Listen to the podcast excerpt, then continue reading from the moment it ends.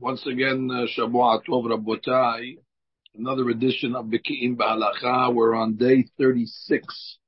We find ourselves on page 109 in the Sefarim. Uh, Rabotai, a test on the uh, previous curriculum was sent out to our members uh, yesterday.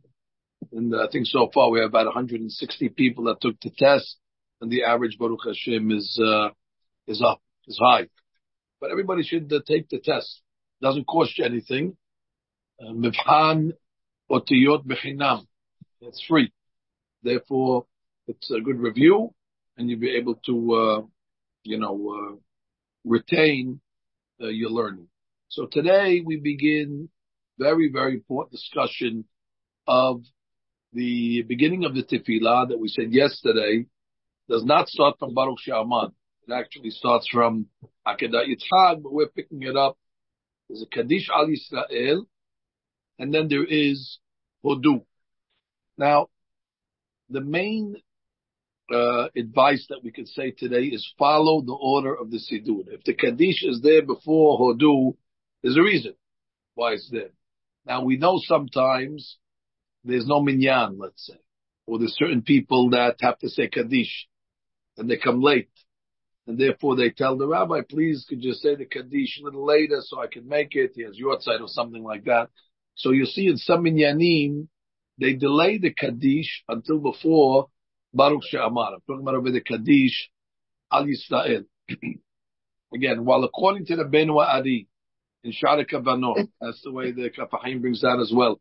The best place to say the Kaddish is where it's written in the Siddur, before the Hodu. However, if, for example, there's no minyan, or you have other circumstances where maybe more people are going to come, so you want to give them a zehut in order to hear the kaddish, then the custom is to say the kaddish before Baruch She'amar. Now, if you're saying it before Baruch She'amar, so then we say the Bihananya. The reason being is because we only say Kaddish al Yisrael after you learn something. And we learned already uh, if you're going to say it in the right place, then we learned a lot of things. We learned uh, the Beraita of the Ishmael, which is Torah Shabal Peh. We learned the Mishnayot in Zebahim, Ezo Mekoman, that's Mishnayot. So that deserves a Al Yisrael. Problem is, if you're not going to say it in that place, there's a hefsek between the learning and the. So we say, Rabbi Hananiah which is a rabbinical statement, which is Torah Shabal Peh, and that allows us again to say the Kaddish al Yisrael. There are some that have the custom that if they don't say the Kaddish before Hodu, they say it before Hashem Melech. And uh, that is not the proper custom. Again, those that do that, that's not the place. It seems that there was a great rabbi called Rashash, the Mishalom Sharabi, and in his minyan once, they didn't say the Kaddish before Hodu, and he told them, wait for before Baruch She'amar. So you see, it seems that that is the alternate spot in order to say the Kaddish. I will say that there was a great rabbi called Roshom Zalman Auerbach, Shalom, and he said a Chedush. He said, if you don't say the Kaddish before Hodu, and you're saying it before Baruch She'amar, you should say only Kaddish Heshelama. And you shouldn't say Al Yisrael. I guess he felt that finished. You learned already, and you made a hipsek, and now you're reading pesukim, and therefore there's no need to say Yisrael. That is not our custom, as I said. So odd palm, halacha. Somebody asks you when is the best time to say the kaddish. Follow the siddur before the hodu. You're separating from one olam, you're going to a different olam. That's the best way. But if there's circumstances that arise, either because there's no minyan, or because you're giving a uh, an accommodation to someone that needs to say the Kaddish and he didn't get there yet, and therefore you want to allow him to have a zichud. So then already we wait until Baruch She'amar, we say the Bihananya, and then uh, we would say the Kaddish, and Aminhag again is to say Kaddish al Yisrael. So that is the, the first halacha. The second halacha is very interesting as well. And that is, the Ben Ish Chai writes that they want you to say Hodu next to the beginning of the prayers that we mentioned, the Korban Tamid. The morning we say, Sabit b'nei Israel b'amarta elehem et korbani la'mid ishai. And the reason why he wants the Hodu to be next to the Korban Tamid is, as we learned yesterday, that the David Melech established that they were bringing, when they were bringing the Korban Tamid in the Bet Tamid, they would say Hodu. They would say up until the eye al Tare'u. That's for the Korban Tamid Shachar. And then when they brought the Tamid Ben Arban, they would pick up from there to the end. So in order to keep that minhag, he wants you to keep it uh, in that place. Furthermore, he says that he wants you to put the hudu next to Hashem Melech also. Now that's important for people that let's say pray at home. You have some people that pray at home, the beginning, and they come to shul and they say hudu. Now they made a hefsek between the Korban Tamid and the hudu. Although the hudu will be next to Hashem Melech. Or they do the opposite. They pray the whole thing until Hashem Melech. Now they come to Bet Knesset. Now there's a hefsek between the hudu and Hashem Melech. Basically, they want the hudu to connect what's before and what's after. So the Ben Ish says a big hadush. He says that anybody that said the Hodu at home should come back and say it again. In order to put it next to the Korban Tamid, yeah, he has to repeat it again. If you look at the note, the 123, after he brings uh, the Ben Shrine Parashat Miketz, he said if someone cannot come to synagogue one day before the beginning and instead recites all the passages of Korbanot at home, uh, up to the verse of Hashem Melech, and then comes to say he should repeat the passage of Hodu. This way, he does not interrupt between Hodu and Hashem Melech. So that's, uh, that's Hadush in itself. Now, we, uh, as we learned yesterday also, according to the Ben Wari, the purpose of the Hodu was to, uh, get rid of the, the Kilipot. Now let's talk about our brothers, the Ashkenazim. For a minute. It's okay to talk about them for only a couple of minutes. so now the question is like this. If you go to Ashkenazi Bet Knesset, you'll notice they have a totally different structure of the tefillah. They actually say the German custom. They say Baruch She'amar, and after Baruch She'amar, then they say Hodu. And I can throw you for a loop. And that's really brought down in some of the old, uh, some of the old Mahzurim. Um, and the question is, the question is exactly what is the, what is the proper, what is the proper thing to do? So there was a great rabbi called Maharam Schick. Maharam Schick to be Moshe Schick, Schick, and he lived in uh, in Hungary in the 1800s. He was a student of Hatam Sofer. He went to Pressburg in order to learn under the great Rabbi Hatam Sofer. Hatam Sofer said on his student, he's a treasure filled with holy books. He was a Gaon, and besides his great wisdom that he had, he fought tooth and nail uh, against the neologues. The neologues were like the reform in uh, in Hungary, and they were trying to influence and bring changes. And he went, and he was the most outspoken. He became the leader of the Jewish people, and he was able to push them back. Anyway, Maharam Schick, I think at the end of his life, I think he once said he was sick, so somebody told him you have to make. Uh, you know, make, make teshuvah. So he said, I made the, I made teshuvah already, and I didn't see any sins. So they said, the Gemara says, if you don't see any sins, you have to say, betul Torah. He says, I haven't mevatel Torah my whole life. I didn't mevatel Torah. Who could say such a saying like this? I don't have any betul Torah. I, wasn't mevatel the Torah. Anyway, Maharam Schick writes in a teshuvah, very strong teshuvah, I might add, that he says that anybody that says Hodu before Baruch Shamar is wrong. And they're not Yotzeh, the Pesukei de Zemra, and you, you, you, how can you say Hodu is the praise of God? And before you praise God, you have to make a beracha. Baruch Shamar is a beracha. Yishtabach is a beracha. And what's in between? The praises. So how can you say Hodu, which is a praise before you made the beracha? That's the logic. So he wants you to say, Melech mehudlal b'tishpachot. That's Baruch Shabbat. Melech mehudlal b'tishpachot. And after you praise God, say the Hodu. And therefore he says, uh, uh, uh, uh, that is the proper uh, custom, and that's what uh, everybody should do, and you should change your custom to, to, to that way. A lot of the later rabbis, they took took this Rabbi Moshe Schick to task because they said, listen, come, with all due respect, the Arizal said to say it before. So we're not just picking random opinions here. We're taking a Ben Wari and Shara Kavanot. Furthermore, we have a lot of, even the Ashkenazim, they say Mizmor Shechanuka Tabayit David before Baruch She'amar, even though they didn't say Baruch She'amar. And according to the Rif, and according to the Rabbeinu Asher, they say clearly that after Baruch She'amar, you're supposed to say the Hallelujah, nothing else.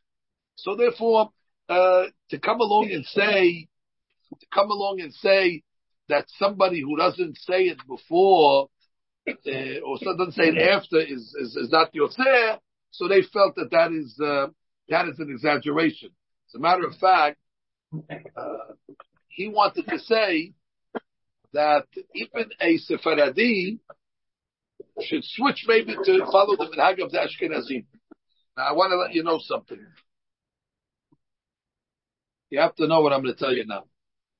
The Ben Wa'ari writes that every uh, community has a gate that the tefillah goes up. There's 12 gates.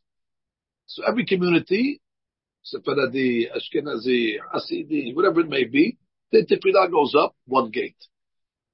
Therefore, the Maharam Schick writes, everybody should stick to their custom because if you want your tefillah to go up, up to your gate, you're connected to that, that shah.